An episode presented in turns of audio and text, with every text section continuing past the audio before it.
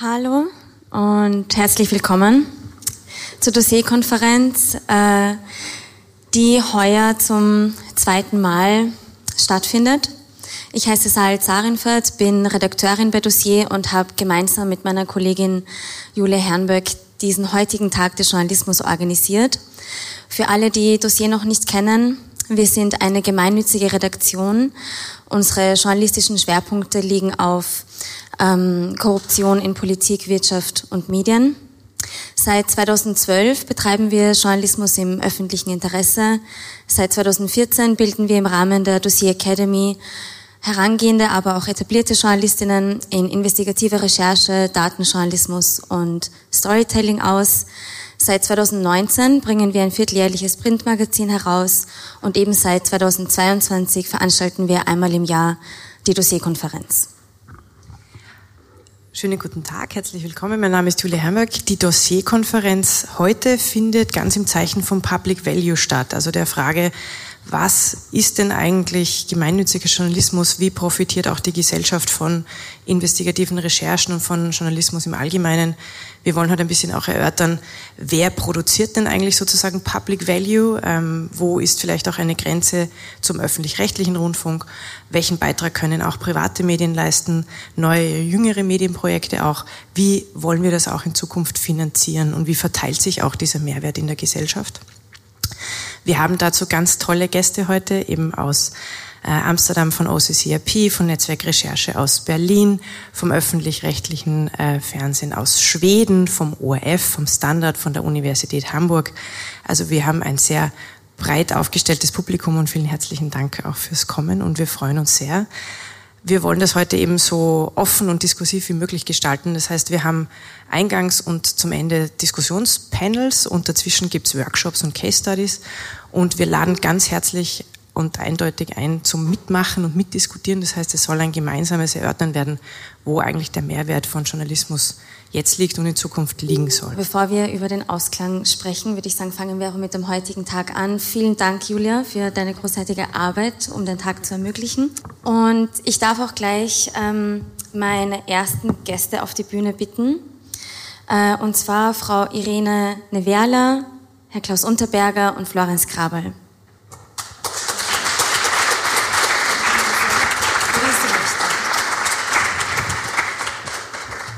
Herzlich willkommen.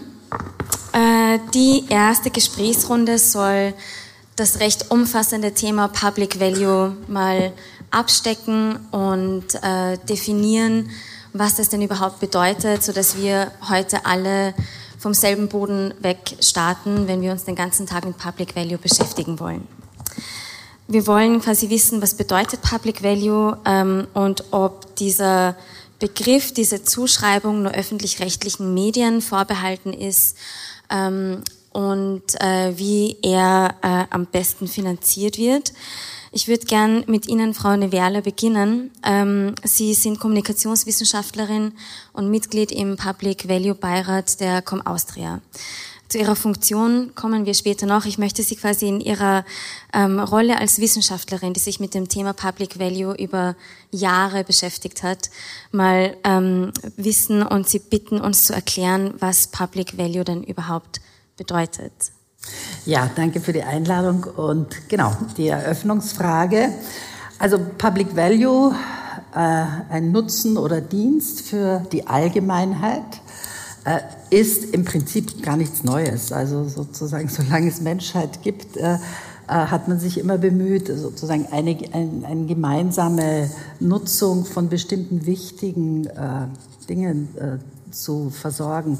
Also früher wurde das diskutiert unter Allmende oder wenn man nach Österreich genauer schaut, also sich die Gemeindealm, die von den Landwirten gemeinsam benutzt wird, wäre ja so ein Beispiel.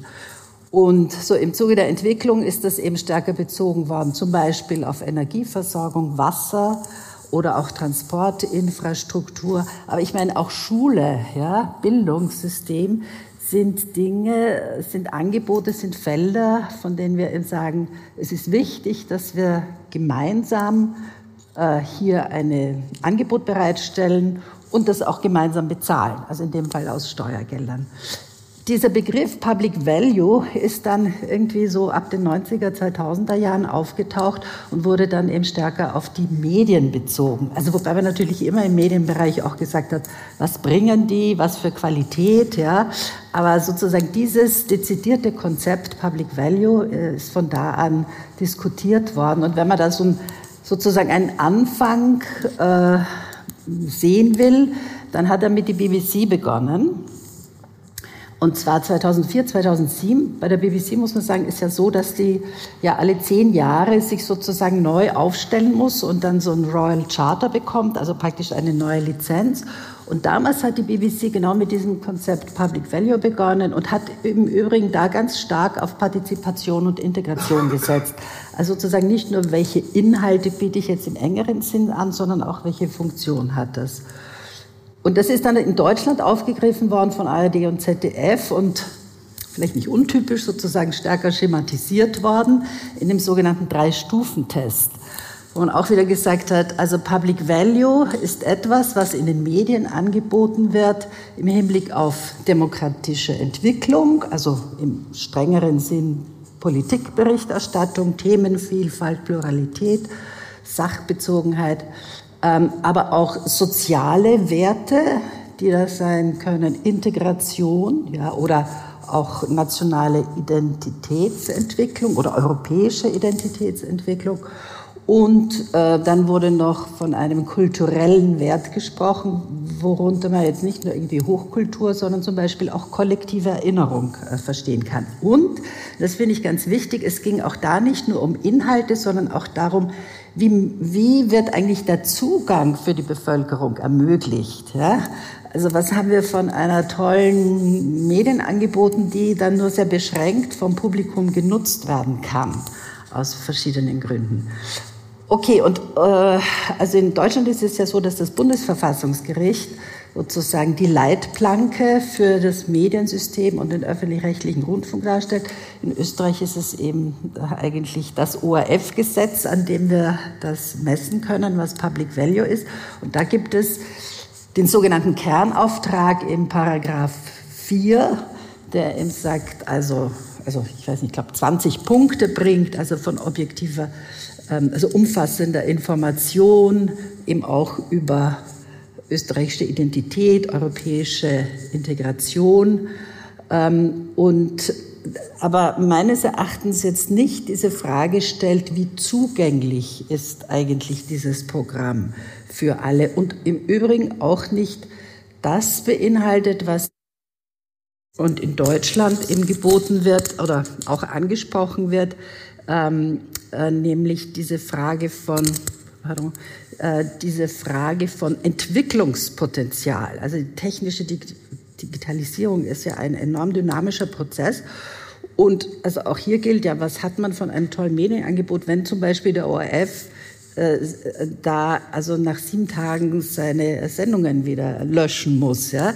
Also das ist etwas, was eben in dem deutschen Public Service und in dem dort bestehenden Konzept von Public Value ähm, äh, anders geregelt ist. Und vielleicht noch letzter Satz. Also in meiner Vorstellung ist so, dass eigentlich in einer mediatisierten Gesellschaft die gesamte Medienlandschaft einen Public Value erfüllt oder erfüllen soll, weil man natürlich genauer hinschauen muss. Also ich würde mal sagen, Gratiszeitungen erfüllen einen solchen Public Value im Prinzip nicht, ja. Aber alles, was man so mehr oder weniger unter Qualitäts journalistischen, aber auch inklusive Unterhaltungsangeboten zählen kann, gehört dazu. Also nicht nur der ORF, aber der ORF ist natürlich eine tragende Säule, ein Eckpfeiler, weil er eben hier ein großes und für, im Prinzip für alle zugängliches Angebot stellt. Vielleicht nur eine ganz kurze Nachfrage dazu, weil ähm, der Begriff Public Value ja, wie Sie gesagt haben, nur im ORF-Gesetz definiert ja. und geregelt ist und ja. daher auch halt nur für dieses eine Medienunternehmen ja. gilt, wonach er auch gemessen wird und öffentlich finanziert. Und im äh, Begriff Public Value steckt ja auch ähm, Public, das Wort Public drinnen. Also gibt es quasi auch für privat ähm, wirtschaftlich finanzierte oder gemeinnützige Medien auch eine Art ähm, Kernauftrag, an den Sie sich halten ja. können oder sollen, oder sind das eh die gleichen Parameter? Ja. Also erstens mal im ORF-Gesetz steht der Begriff von Public Value nicht drin, ja? sondern das ist einfach ein, ein Diskurs, ja, den, wir, äh, den wir begonnen haben in unserer Gesellschaft. Und äh, das hängt jetzt von unserer gemeinsamen Definition ab. In der Kommunikationswissenschaft, also in der fachlichen äh, Diskussion, ist ganz eindeutig, dass Public jetzt nicht nur auf die öffentlich-rechtlichen oder Public Service äh, äh, Sender bezogen werden kann, sondern auf das gesamte Medienangebot, also inklusive private, inklusive Printmedien, hat auch deshalb zu tun, weil ja im Zuge der Digitalisierung und der zunehmenden Konvergenz diese Trennung gar nicht mehr aufrechterhalten werden kann. Und ich meine, weshalb man ursprünglich mit Public Value in Bezug auf Rundfunksender angefangen hat, hatte auch damit zu tun, dass es, also in den 1990er Jahren, dass damals ja noch die Frequenzen begrenzt waren oder jedenfalls begrenzter waren als heute. Also insoweit hat sich eben auch im technischen, äh, die haben sich die Rahmenbedingungen komplett geändert, was also auch dafür spricht, Public Value auf alle Medien anzuwenden. Mhm. Herr Unterberger, ich würde gerne mit Ihnen weitermachen. Sie sind äh, selbst Journalist und auch Leiter des Public Value Kompetenzzentrums innerhalb äh, des ORF. Und ich wollte Sie ähm, fragen, wie Sie an einem ganz konkreten Beispiel erklären können, wie Sie Public Value äh, im ORF-Programm sicherstellen und gewährleisten? Also ich würde auch ganz gern noch zur Definition kommen, aber ich beantworte gerne Ihre Frage. Ich glaube, äh, anschaulich konnte man Public Value in den letzten Jahren schlicht und einfach in der Nachfrage und im Angebot während der Pandemie sehen. Ja, das war eine besonders herausfordernde Zeit, äh, in der wir alle verunsichert waren, in der es, der es Schwierigkeiten, Spannungen äh, gibt, die heute noch nicht aufgearbeitet sind. Und in dieser Zeit waren natürlich Menschen individuell ja, als Bürger und Bürgerinnen natürlich von, von äh, vertrauenswürdiger Information abhängig. Da mussten wir zu Hause im, im wie hat Lockdown äh, natürlich wissen, was los ist. Und in dieser Zeit äh, war es europaweit auch so, dass die Nachfrage nach öffentlich-rechtlichen Informationsangeboten sehr stark war.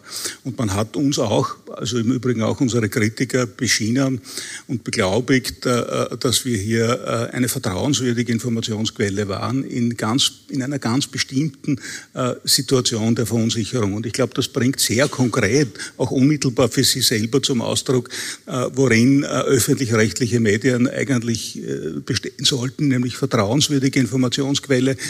Wir sagen immer wieder, dass Information ein Grundnahrungsmittel für die Demokratie ist. Ja, und ich halte das wichtiger als je zuvor. Ja, ich komme gerade aus Innsbruck, deswegen ist meine Stimme heute auch ein bisschen belegt, weil ich wenig geschlafen habe.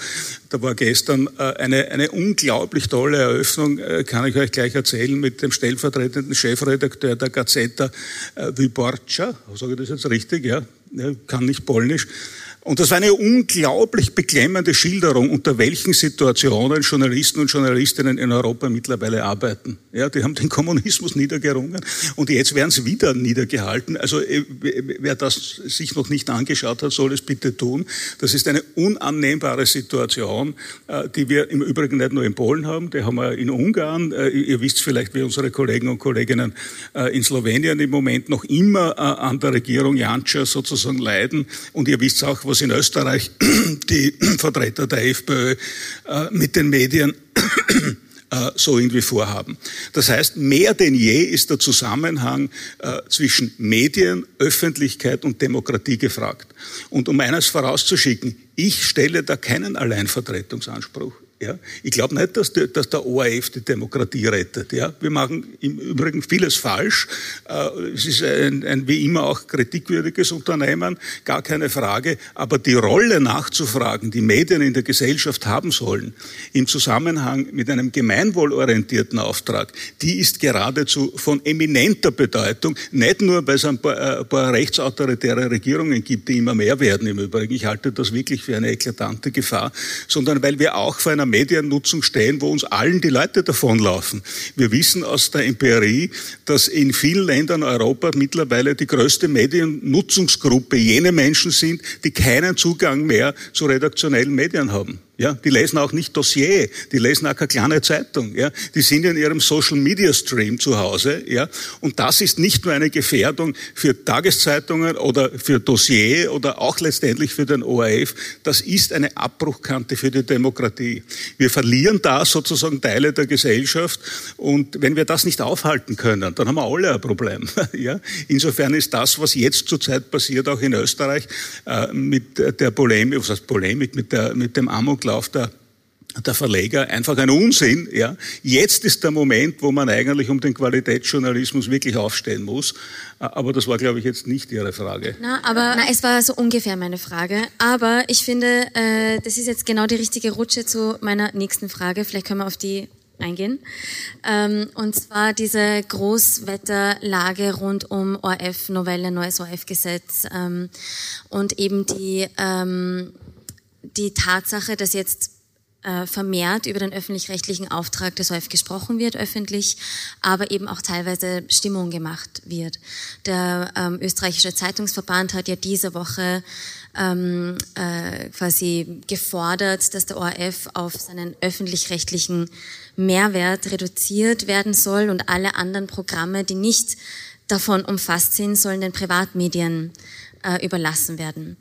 Jetzt wollte ich Sie fragen, sollten wir jetzt mal diesen Gedanken aufgreifen? Wie viele Programme werden denn davon umfasst? Welche Programme erfüllen nicht den öffentlich-rechtlichen Mehrwert? Ich glaube, dass man diese Frage so überhaupt nicht beantworten kann, denn einen Demokratieauftrag kann man ja nicht in Scheibchen schneiden. Ja, also das ist ja nicht so, dass man sagen kann, die Sendung A äh, ist Public Value und das andere nicht. Ich glaube, Demokratie, ein Demokratieauftrag ist immer ein Summeneffekt. Und er ist das, was die Frau Professorin richtig gesagt hat, natürlich immer Gegenstand des Diskurses. Ja, wenn Sie heute einen FPÖler fragen, was er vom ORF hält oder von der Demokratie, werden Sie eine andere Antwort bekommen, als wie die, die wir vermutlich heute hier diskutieren. Also so leicht kann es nicht gehen, äh, dass man jetzt irgendwie äh, irgendein Medium filetiert und sagt, das mit der, also es gibt kein Public Value, ich weiß nicht, ob Sie da zustimmen, wir haben kein Public Value lineal weder im ORF noch in der Wissenschaft. Ich bin sehr, sehr froh, äh, wie sich der Begriff entwickelt hat. Vor 15 Jahren, als ich damit begonnen habe, äh, haben mich die Leute im ORF angeschaut und gesagt, was, was, von wo redest du eigentlich? Ja, der Breitenecker vom Puls 4 hat gesagt, na, das ist schon wieder der nächste Marketingtrick. Zwei Monate später hat er dann den Begriff auf sein eigenes Programm bezogen. Mittlerweile haben wir sogar Konferenzen zum Thema. Wir haben, äh, also der Begriff hat eine erstaunliche Karriere gemacht und ich finde das gut, weil noch einmal es zeigt, dass die Frage des Wertes von Medien diskutiert werden muss. Man kann es natürlich auch im Anlassfall diskutieren, das tun wir auch immer wieder. Der ORF hat klare äh, Beschränkungen, ja, auch inhaltlicher Natur. Ja, wir dürfen nicht alles, was uns einfällt, sondern nur das, was im ORF-Gesetz steht. Wir dürfen keine Game Show machen. Wir dürfen viele Dinge nicht machen, die augenscheinlich nichts mit dem öffentlich-rechtlichen Auftrag zu tun haben. Wir haben eine eigene Behörde, ja, der ja die Frau Professorin angehört mit dem Public Value Beirat, die überprüft, ja, ob das, was der ORF macht, auch wirklich Public Value ist, ja, und öffentlich-rechtlich ist. Alle Dinge, auch jetzt sagt man so, der ORF hat jetzt in Zukunft, äh, darf alles machen äh, online. Ja, das stimmt ja gar nicht. Ja. Die Wahrheit ist, alles, was wir neu entwickeln wollen, muss von der Behörde sozusagen geprüft werden. Und da spricht auch die Bundeswettbewerbsbehörde mit. Also die können und werden das auch machen. Bei jedem Angebot, das der ORF eigentlich argumentiert werden, sagen, na, das könnte möglicherweise den Markt schaden. Und ich glaube, das ist das Wesentliche. Ja? Wir können Medienqualität nicht ausschließlich als Wettbewerbspolitik sehen. Ja, ich verstehe natürlich, dass die Zeitungsherausgeber und auch die Journalisten und Journalistinnen Angst um ihren Job haben. Das, das, das ist ein unhaltbarer Zustand. Qualitätsjournalismus, auch kommerzieller Qualitätsjournalismus, muss gefördert werden. Es kann ja nicht sein, ja, dass äh, äh, äh die Hoteliers systemrelevant sind und Qualitätsjournalismus nicht. Also das ist ja vollkommen absurd. Es kann ja nicht sein, dass die Energieeinkäufer und Verkäufer Milliardengewinne machen und der Qualitätsjournalismus stirbt im wahrsten Sinne des Wortes. Da muss Geld her, da muss Investition her. Und zwar ausdrücklich auch, ja, im Übrigen auch für Dossier, aber natürlich auch für die Leute in den kommerziellen Medien, die den ORF jetzt wie, wie in einem Amoklauf beschimpfen. Das ist einzufordern. Jetzt wäre die Gelegenheit eigentlich, dass die gesamte Branche aufsteht und die Frage der Systemrelevanz stellt. Ja? Community-Medien, ja, ihr werdet ausgehungert, seit ihr euch kennt. Das ist ja ein untragbarer Zustand, obwohl ihr am basisnähesten arbeitet. Ja? Das ist ein untragbarer Zustand, der von der Politik geklärt werden muss. Ja? Und was machen wir? Wir leisten uns, bin eh schon wieder fertig, aber ich hoffe, dass ich diesmal die Frage treffe, weil ORF-Gesetz angesprochen wurde. Wir leisten uns einen Kleinkrieg, der an Vulgarität nicht mehr zu überbieten ist. Ja, also ich, das, ich, ich kann das nur mal als, als, als Amoklauf der Verleger sehen, denen selber nichts mehr einfällt, der aber kontraproduktiv ist, ja, weil die Rechnung nicht aufgehen wird. Ja. Mehr dazu vielleicht bei einer weiteren Frage, weil sonst dominiere ich zu sehr diese Diskussion. Jetzt bin ich jedenfalls munter. Dankeschön. Ja. Na, aber das ist, äh, zielt eher auf, auf meine nächste Frage ab, lieber Florian. Wir sind äh, als Arbeitskollegen und Freunde jetzt mal per Du auch hier. Ist okay. Ähm, du stehst heute als äh, Chefredakteur von Dossier bitte auch stellvertretend für ähm, viele andere gemeinnützige Medien in Österreich. Ähm, und äh, ich würde quasi von dir gern wissen, äh, ob nicht jede Art des Journalismus eigentlich einen öffentlichen Mehrwert erfüllt, ohne aber dafür öffentlich finanziert zu werden. Also was ist jetzt eigentlich genau der Unterschied zwischen Journalismus, der Journalismus im, also Redaktionen, die Journalismus im öffentlichen Interesse machen und anderen, die das nicht erfüllen? Wer soll das überhaupt sein? Also ich, ich würde es loslösen von der Organisationsform und der Finanzierungsform und einmal vielleicht in den journalistischen Arbeitsprozess äh, hineinsteigen. Äh, jede Dossierrecherche, jede Dossiergeschichte beginnt eigentlich mit der Frage nach der öffentlichen Relevanz. Also äh, weil wir natürlich knappe Ressourcen haben und uns entscheiden müssen, machen wir die eine oder die andere Geschichte, äh, müssen wir uns auch die Frage stellen, wo ist öffentliche Relevanz? Also welche Recherche trägt äh, zur Information unseres Publikums bei, ähm, äh, beziehungsweise äh, wo ist vielleicht auch quasi in anderen Medien Stichwort Inserate, das ist ja eines unserer Steckenpferde. Da wurde lange Zeit in anderen Medien nicht umfassend darüber berichtet. Also wo sind Lücken äh, bei Recherchen oder bei Geschichten, die andere Medien nicht so verfolgen? Das heißt, das ist eigentlich für uns ein wesentliches Kriterium, die Frage nach der öffentlichen Relevanz. Und von dem weg leiten wir ja äh, dann journalistische weitere Schritte ab.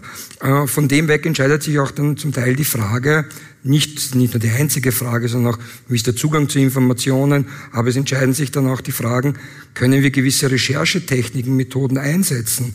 Je höher die öffentliche Relevanz ist, umso eher ist dann vielleicht auch eine Undercover-Recherche äh, legitim. Ähm, was natürlich äh, ähm, Gefahren mit sich bringt und besondere Herausforderungen hat. Das heißt, äh, für uns ist, ist dieser, diese Frage das wesentliche Definitionsmerkmal für unseren Journalismus, weil wir als Journalismus im öffentlichen Interesse machen wollen. Also da, äh, da, da beginnt das für uns. Ja. Genau, du bist aber halt in deiner Rolle nicht nur Journalist, sondern auch äh, Medienunternehmer. Und jetzt ist ja so, und das ähm, sage jetzt quasi nicht ich, sondern die Medienökonomie, dass sich Public Value Formate ähm, ökonomisch nicht rechnen und nicht finanzieren aus eigener Kraft, sofern sie nicht öffentlich finanziert werden. Wie gehst du als Medienunternehmer mit dieser Situation um und gibt es vielleicht nationale wie internationale Beispiele für gemeinnützige Redaktionen, die Journalismus im öffentlichen Interesse betreiben und auch ausreichend dafür finanziert werden? Also das ist, das ist der Kern des Problems, dass äh, äh, sehr viele Medien Angebote dem Publikum zur Verfügung stellen, wo nicht der Journalismus der Kern ist, sondern andere äh, Facetten äh, äh, eine, eine Rolle spielen. Das heißt, die Frage, die ich auch mitnehme bei der Diskussion zwischen den äh, zwischen dem äh, Verband österreichischer Zeitungen oder dem Verband österreichischer Privatradios und dem ORF. Äh, niemand hinterfragt quasi den öffentlichen Mehrwert der Informationssparte. Es geht ja dann meistens darum, quasi zu sagen, inwieweit ist Dancing Stars, inwieweit sind Unterhaltungsformate öffentlicher Mehrwert. Das heißt, die Information wird nicht hinterfragt, da ist auf jeden Fall quasi öffentlicher Mehrwert da. Umgekehrt Fötz und Föpp argumentieren ja auch, wir machen auch Information, aber natürlich hat jetzt Puls 4 oder Servus TV äh, viel mehr Unterhaltung äh, als, als, äh, als der ORF. Das heißt, ähm, wenn es um Information geht, ist es meistens oder ist die Diskussion nicht so hart, weil da ist eigentlich, äh, das heißt, die Frage nach dem öffentlichen Mehrwert stellt sich ja dann meistens äh, in Bereichen der Unterhaltung äh, und vielleicht in Bereichen des Sports, äh, wo man sagt, brauchen wir die Formel 1, ist das Teil des öffentlich-rechtlichen Auftrags, das können Private genauso machen. Ähm, das heißt, wenn es um Hardcore-Journalismus geht, sind sich irgendwie alle, alle einig. Wenn es um, das rundherum geht, äh, da wird, äh, da wird dann oft ins Feld geworfen, dass Formel 1 können die Privaten auch, äh, Unterhaltungsformate, Evidenzen können die Privaten auch. Das heißt, da beginnt äh, eigentlich die äh, Diskussion schwierig äh, äh, zu werden, weil es, glaube ich, auch von Seiten des ORFs wirklich wichtige und gute Argumente gibt, warum man Unterhaltung im Programm hat. Also komplett auf Sport und Unterhaltung zu verzichten, würde ich für den öffentlichen rechtlichen Auftrag, Klammer auf, es ist natürlich auch Teil des ORF-Gesetzes, Klammer zu, äh, würde ich für absurd empfinden. Ähm, genau, aber die letztlich und die, die Frage, also der, der Finanzierung von Journalismus, von wirklicher von Journalismus, der kritisiert, der kontrolliert, der einordnet, der vermittelt, der Hintergründe äh, äh, zusammen, der ist natürlich aufwendig äh, und äh, kostet Geld und kostet Dossier viel Geld, kostet dem ORF äh, auch viel Geld. Und hier ist die Frage, wie man dieses vor allem für die Demokratie und für unser gesellschaftliches Zusammenleben, wie man das finanziert. Und hier läuft es momentan darauf hinaus, dass einmal die österreichische Medienpolitik über die Digitaltransformationsförderung spricht, dann geht es um, die, äh, um, äh, um den ORF, dann geht es um die Wiener Zeitung, dann geht es äh, um Qualitätsjournalismusförderungsgesetz, dann geht es wieder über Niserate, aber das sind ja eigentlich alles äh, zusammenhängende Aspekte. Also das muss man ganzheitlich äh, diskutieren, äh, um zu einer Lösung zu finden. Aber so werden halt partikuläre Interessen bedient. Und wenn dann einmal das partikuläre Interesse des ORFs, das total legitim ist, zu sagen, die Sieben-Tage-Regel wird abgeschafft. Ich meine, das ist, das ist ja äh, ein Wahnsinn, dass, dass man äh, äh, einen guten Journalismus wie der ORF in Zweifelsohne betreibt, auf sieben Tage begrenzt. Ähm, dass dann so die Diskussionen so aufkochen ähm, und, und mit dem Standardvorstand, äh, der sagt, der äh, ORF sei eine Massenvernichtungswaffe. Äh, du hast es jetzt beschrieben, quasi die Verlegerinnen haben einen Amoklauf gegen den ORF. Also das ist schon ja, sehr aufgeheizt. Das ist schon ein Auf, Aufrüsten. Ja. Äh, Herr Unterberger, Sie wollten, glaube ich, dazu noch. Äh ja, weil es eine interessante Debatte ist, auch mit der Unterhaltung. Ja, ich persönlich habe da überhaupt nichts dagegen, zu diskutieren, was der ORF da soll, weil diese Diskussion hilft uns auch, die Qualität nachzufragen. Ja, äh, weil du sagst, Formel 1 zum Beispiel, natürlich kann man sich das fragen. Das wird sich natürlich sehr schnell erledigt haben, weil so wie bei allen Sportrechten werden wir die in Zukunft verlieren, weil wir es uns nicht mehr leisten können. Ja, Champions League gibt's im Free TV nicht mehr.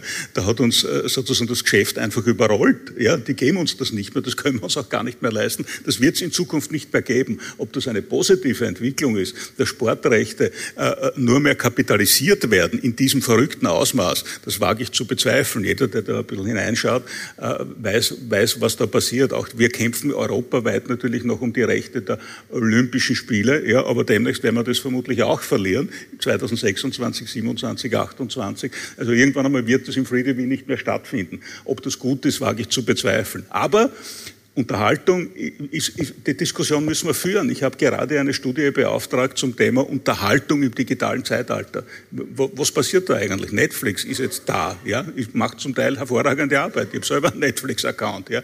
Aber wie müssen öffentlich-rechtliche Rundfunkunternehmen darauf reagieren, ja? Wir haben jetzt, was haben wir heute? Haben wir nicht heute den Song Contest? Na hallo, ja?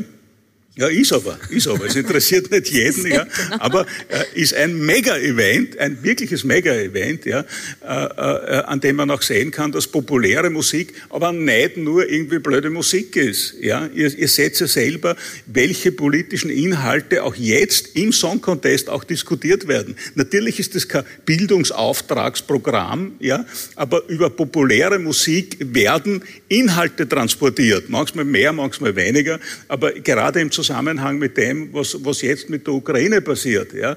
Äh, mit den, mit, auch mit den Texten, zum Teil habe ich mir das wirklich angeschaut, weil ich mich auch damit beschäftige. Das ist Ausdruck auch eines gesellschaftlichen Agens. Das darf man nicht vergessen. Nur weil es die A-Schicht, die sich im Volkstheater äh, äh, äh, Literatur anschaut, gibt, heißt das nicht, dass populäre äh, Literatur oder populäre Musik nichts mit Gesellschaft zu tun hat. Ja, ja aber ja, wir müssen vom, uns diese Frage kritisch genau, stellen. Genau, auch nicht vom äh, öffentlichen Mehrwert ausgeschlossen ist. Also was ein öffentlicher Mehrwert ist oder wie man ihn ähm, erreicht, erzeugt, hängt ja auch von der Gesellschaft ab, die diesen Begriff überhaupt für sich definiert und gemein, gemeinschaftlich definiert. Ja. Frau äh, Neverla, Sie wollten noch was sagen. Ich habe aber noch eine Frage dann anschließend. Genau, ich wollte also ein paar Punkte jetzt einfach, ja. einfach gerne nochmal anknüpfen. Also einmal so diese Frage, also sozusagen, wie umfassend ist dieser Public Value? Also ist es eben nur auf, auf Information und politische Meinungs- und Bildungsbildung bezogen oder auf die Gesamtheit von Kommunikationsangeboten, ja, die zum Beispiel in unserem Alltag einfach wichtig sind? Also wie kann ich jetzt sozusagen mein Konsumverhalten, also also so gestalten, dass ich also durch diese weiß ich, Inflation durchkomme. Das sind ja auch wichtige Fragen, die sich in einer Gesellschaft stellen und die jetzt nicht im ganz engen Sinn politisch äh, fokussiert sind. Und da ist eben auch in der Wissenschaft eigentlich ein ganz klarer Konsens. Also es bezieht sich auf alle Themen, die in einer Gesellschaft tagesaktuell und relevant sind. Äh, also das kann eben auch Sportangebote umfassen, ja, äh, und mit Sicherheit alle Arten von Unterhaltung. Aber natürlich gibt es sozusagen Grenzen, wo man sagen kann, ja, das ist jetzt nicht mehr für die große Gesellschaft oder auch nicht mal für wichtige Zielgruppen relevant oder das soll jeder für sich machen oder immer heute in den Social Media, die sozusagen teilöffentlich sind. Also das meinte ich auch mit Diskurs, ja, äh, der stattfindet. Aber noch die Anmerkung dazu, also wenn ich mal jetzt Deutschland sozusagen als Referenz nehme, da hat eben das Bundesverfassungsgericht in mehreren Urteilen ganz klar gesagt, der öffentlich-rechtliche Rundfunk hat eben für die Grundversorgung zu sorgen und Grundversorgung meint eben wirklich von Information bis zu allen Grenzen von Unterhaltung. Ja, also da haben wir eben sozusagen ein Rechtssystem, das das nochmal bekräftigt und es gilt auch in dem Bundesverfassungsgerichtsurteil in einem anderen dann die Bestands- und Entwicklungsgarantie. Also das ist ein sozusagen lebendiger Prozess, ja, in dem wir sagen können, ja, was weiß ich, die Formel, Autoformel gehört ihm dazu oder gehört nicht dazu, schmeißen wir raus, jetzt unabhängig von, von betriebswirtschaftlichen äh, Erwägungen. Und auch weil Sie äh, gesagt haben, also natürlich ist Public Value und die Operationalisierung, wie wir das messen, überhaupt nicht in Stein gemeißelt. Weder Betrieb betriebswirtschaftlich noch irgendwie mathematisch, naturwissenschaftlich. Also eben, das ist sozusagen ein lebendiger Prozess. Und nochmal, und dann mein, mein letzter Punkt, also diese Frage äh, sozusagen, wo, wie, wie stehen wir, wo sind die Herausforderungen? Und ich habe schon den Eindruck, dass in Österreich also an vielerlei Stellen einfach Mängel herrschen. Also ich, mir ist die Position des Verlegerverbandes überhaupt nicht nachvollziehbar. Ja? Also ich finde, die haben selber einfach versagt, die Digitalisierung verpasst und äh, knüpfen jetzt damit einer Kritik an, also am, am ORF, die überhaupt nicht nachvollziehbar ist. Die Politik hat versagt. Es ist ein völlig intransparentes Verfahren. Es gibt zwar ein Transparenzgesetz, aber es ist dennoch intransparent, wer, also welche Gelder jetzt wohin vergeben werden. Und es sind eben nicht die kleinen Start-ups, die jetzt gefördert werden, sondern wieder sozusagen die Monopolisten wie Kronenzeitung oder, oder eben äh, heute. Und, äh, und der dritte Punkt ist aber auch, es ist jetzt die Zivilgesellschaft gefordert und äh, das, da wundere ich mich auch ein bisschen, dass zum Beispiel nicht noch mehr äh, Aufmerksamkeit gefunden hat, dass jetzt die Regierung einen sogenannten Hub, also die Wiener Zeitung, jetzt ins Bundeskanzleramt quasi befördert und dort die Ausbildung für Journalismus äh, unterbringen will. Also äh, und stellen Sie sich vor, im nächsten Jahr würde ein Bundeskanzler Kickel ja, an die Regierung kommen. Ich möchte nicht wissen, was der dann mit der Journalistenausbildung macht. Also das heißt, wir brauchen im Grunde genommen hier ein, ein, eine, äh, also eine Plattform, eine gemeinsame Aktionsplattform, um eben die Medienpolitik hier zu modernisieren und zu mobilisieren und eine stärkere Partizipation im, im Sinne des Public Value auch zu schaffen. Mhm. Genau, sehr guter Punkt. Nur gibt es halt diese Lobby äh, noch nicht der mhm. Leserinnen äh, oder Leser des Publikums. Das, äh, wir sind noch nicht organisiert und können quasi die Medienpolitik nicht aus Sicht des Publikums auch einfordern. Ja, was nicht ist, kann noch werden. Genau. Ja. Aber bis dahin sind Sie ja eigentlich ja. in äh, Ihrer Funktion als ähm, so, ähm, ja. Beirätin ja. Äh, in, in dieser Rolle ja. zu bestimmen, was Public Value ist und was nicht. Und sie beurteilen quasi die neuen Formate, die der ORF einreicht. Und ich, es würde mich interessieren, woran messen Sie das? Wie machen Sie das? Ja, also erstens muss man sagen, dieser Public Value Beirat, also wir, wir kennen ja den Begriff des zahnlosen Tigers, der wird ja meistens auf Presseräte angewendet, obwohl die sind nicht so zahnlos, finde ich. Aber wenn, wenn was zahnlos ist, dann ist es der Public Value Beirat, ja, an dem ich, in dem ich tätig bin. Ich habe mir das anders vorgestellt. Aber also es läuft erstens mal so, der Public, also die Idee ist, die Com Austria prüft sozusagen die rein rechtlichen Bedingungen und der Public Value Beirat ist aus wissenschaftlich kompetenten Menschen zusammengesetzt und prüft praktisch den publizistischen Mehrwert, also zum Beispiel auch durch Einbeziehung von empirischer Forschung. Wie weit wir alle wissenschaftlich ausgewiesen sind, ist jetzt ein anderes Thema, das will ich jetzt beiseite stellen. Aber unsere Aufgabe ist eigentlich fast nur, dass wir diese sogenannte Auftragsvorprüfung durchführen. Das heißt, wenn der ORF ein neues Medienangebot vorschlagen will, dann muss er da durch die Austria-Prüfung durch und wir dürfen auch unseren Senf dazugeben. Und das ist eben, also es sind eigentlich keine wirklich relevanten Fälle, die wir bisher hatten. Also Fidelio war zum Beispiel so, also Klassikplattform mit, mit Videoeinspielungen, Ö3, Website, Hörfunk-Website sollte auch Videoeinspielungen haben. Also mein Gott, das ist nicht, nicht wirklich relevant gewesen. Und jetzt komme ich aber noch zu einem wichtigen Punkt. Im vergangenen Jahr, nachdem weiß man von der Halbierung der Text, äh, also der blauen Seite des ORF gesprochen hat, sind wir sozusagen proaktiv geworden und haben, sind eben, haben eben ein Statement formuliert, wo wir gesagt haben, es muss diese Sieben-Tages-Regel weg. Also ist ganz wichtig, die jungen, äh, das junge Publikum, die User zu fassen und damit muss der ORF technisch, also digital anders aufgestellt sein. Dieses Statement haben wir verfasst, es hat aber leider überhaupt kein Echo gefunden, ja, außer dass wieder die Verleger einen Brief geschrieben haben und gesagt haben, das dürft ihr nicht, ja, ihr sollt nur auf Auftragsvorprüfung eingehen. Also das ist jetzt zum Beispiel, wo ich sage, ja, leider können wir nicht viel tun, aber äh, okay, wir versuchen Beitrag zu leisten, aber es ist eigentlich ein sehr eingeschränktes Gremium. Ja einen Satz dazu sagen? Gerne. Äh, ich glaube nicht, dass es ganz so ist. Ja, wenn der Public Value Beirat, der im Übrigen auch kritische Dinge zum ORF sagt, auch in der Vergangenheit, hat maßgeblich dazu beigeführt, dazu beigetragen, dass die Diskussion auf einem anderen Niveau geführt wird. Mhm. Das ist gut. Ich verstehe die Frustration, aber was glauben Sie, wie es mir geht als Public Value Mensch? Ja, also ich müsste mich schon längst aufhängen, ja, gemessen an den eigenen Ansprüchen. Ja, also das ist natürlich das Bohren harter Bretter. Ja, aber äh, ihr habt schon sozusagen etwas bewirkt. Nur eines ist ganz wichtig, weil Sie sagen zahnloser Tiger.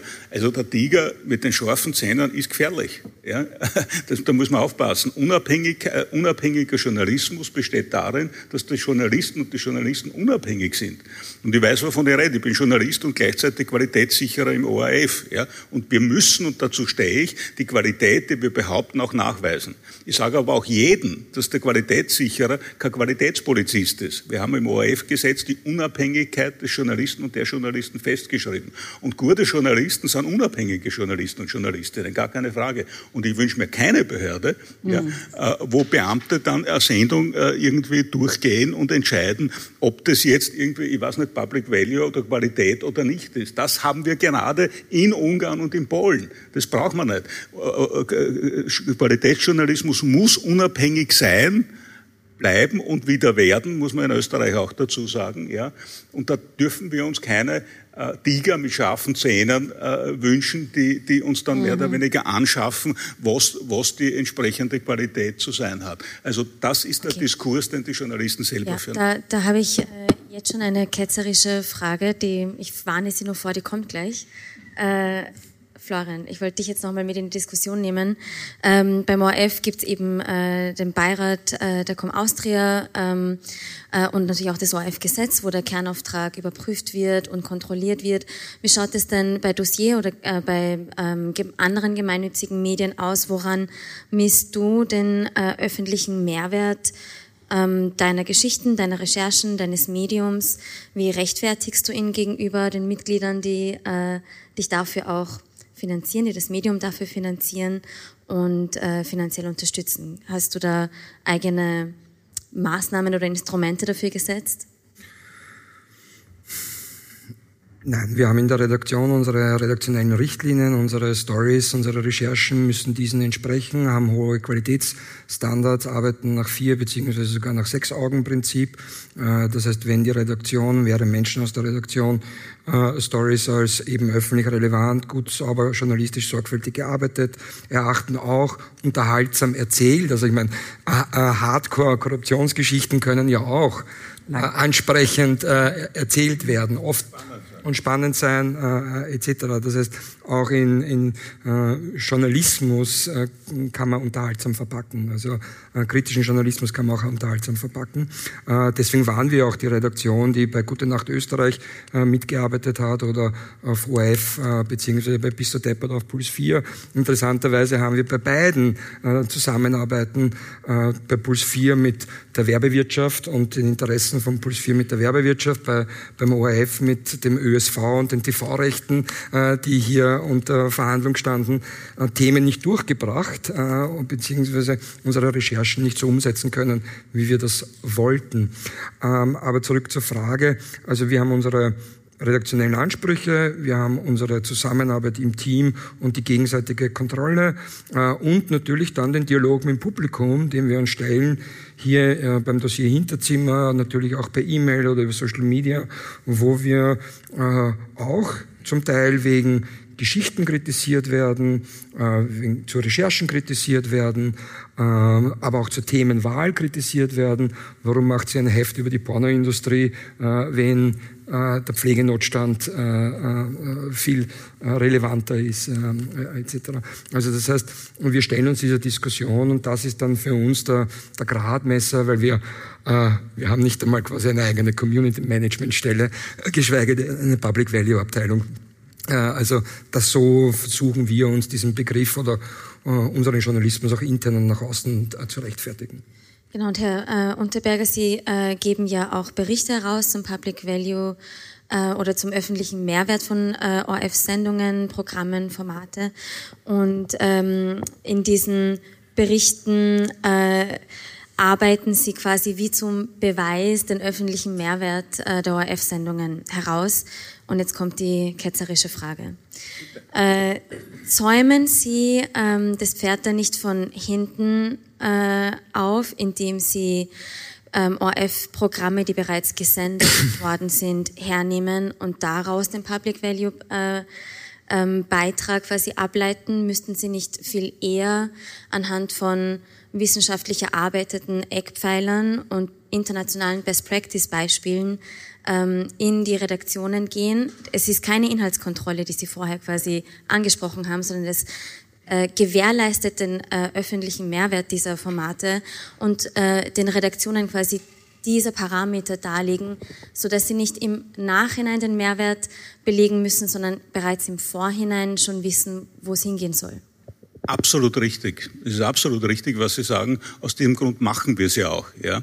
Aber wir müssen beides machen. Also als ich begonnen habe, ich komme ja eigentlich aus einer kritischen Reformbewegung des ORF und habe viel gestritten im ORF. Und ich habe immer gesagt, wir müssen dokumentieren, wofür wir da sind. Ja. Wir müssen das erklären, weil sonst kommen wir in eine Legitimationskrise, in der wir im Übrigen heute sind. Und daher gibt es auch zum Beispiel den Public Value Bericht, äh, wo ich jedes Jahr die Kollegen und Kolleginnen befrage, ja, die, die, die an der journalistischen Front Front arbeiten, sollte man nicht sagen, heute Front mehr, aber äh, die, die eben die journalistischen Leistungsträgerinnen sind und die die dokumentieren dort, wie sie den öffentlich-rechtlichen Auftrag erfüllen und nicht der Generaldirektor. Der kriegt von mir immer irgendwie ein, ein, ein, ein Zitat und das ist es auch schon um sichtbar zu machen, worin besteht denn ganz konkret der Public Value? Welchen Unterschied machen denn unsere Kollegen und Kolleginnen? Aber Sie haben vollkommen recht, Qualität entsteht nicht nur, indem man zurückschaut, was bis jetzt passiert ist, sondern indem man nach vor, vorschaut. Aber äh, Public Value Studien, da machen wir genau das, ja, indem wir Themen nehmen, ja, wo wir eben nicht wissen, wo es hingeht, ja, Ja, was machen wir äh, in den Expertinnengesprächen, die auch im Rahmen der, der Qualitätssicherung passieren? Da holen wir Fachleute herein und reden mit ihnen explizit über ihre Erwartungen in der Zukunft. Ja, da geht es um eine Stärken- und Schwächenanalyse auch. Aber der wichtigste Punkt ist zu sagen, was glaubt ihr, ja, soll denn in Zukunft passieren? Da redet man im Übrigen nicht nur mit der Wissenschaft. Das letzte Mal war eine junge TikTokerin, dabei, da war der Chef von Funk, das Sie vermutlich kennen, dabei. Wir müssen diesen Horizont aufmachen. Und als letzter Satz, das haben wir auch jetzt in einer letzten Maßnahme umgesetzt. Wir machen seit heuer sogenannte Quality Checks, ja, wo wir all das, was wir in der Qualitätssicherung erfahren, lernen, ja, Kritik bekommen, unmittelbar mit den Kollegen und Kolleginnen in Workshops besprechen, damit sichergestellt ist, dass das, worüber wir gescheit reden, ja, auch tatsächlich in der Programmproduktion landet. Ob das umgesetzt wird oder nicht, das müssen dann die Journalisten und Journalistinnen selber für sich annehmen, ja oder nein. Ja? Aber Sie haben vollkommen recht, Qualität, jede Art von Qualität entsteht nicht nur, indem man zurückschaut, ja, sondern dass man nach vorschaut. Aber wenn man es beweisen muss, dann muss es in irgendeiner Weise auch dokumentieren. Na, wenn ich noch ergänzen kann, und nicht nur draufschaut, sondern auch von unten raufschaut, so verstehe ich es auch, ne? dass man sozusagen von der täglichen Basisarbeit in den Redaktionen heraus auch entwickelt. Was ist denn das, was wir da machen? Und natürlich dann am Ende schon noch einmal schaut, was machen die? Also so verstehe ich ja auch die tägliche redaktionelle Arbeit, ja, bei Dossier. Äh, im, im Diskurs, in den Redaktionssitzungen redet er darüber, machen wir das, machen wir das nicht, hat das einen Wert, hat das einen nicht. Ja, und last not least das Publikum ist ja ganz wichtig. Wir, wir arbeiten ja nicht für uns, dass wir uns da gefallen. Ja. Äh, daher haben wir auch Publikumsgespräche etabliert und da geht's erdig zu. Da sind 80-jährige Mamas und, und, und 16-jährige Burgenländer oder was weiß ich, was wir da alles haben. Ja, wir fahren durchs ganze Land. Es ist wichtig, na freilich, also und die Mediennutzung läuft uns ja davon. Es ist wichtig zu wissen, wo die Leute sind. Und wenn man es wissen will, muss man es fragen. Äh, wir, sind, wir sind etwas äh, über der Zeit. Ich äh, danke für die Fragen aus dem Publikum und Ihnen ganz herzlich äh, fürs Mitdiskutieren und äh, Dasein. Ich würde vorschlagen, wir machen äh, 10, 15 Minuten eine kurze Pause. Wir müssen hier ein bisschen die Bühne umbauen für den nächsten Vortrag. Und äh, genau, vielen Dank nochmal für Ihre Teilnahme und fürs Mitdiskutieren.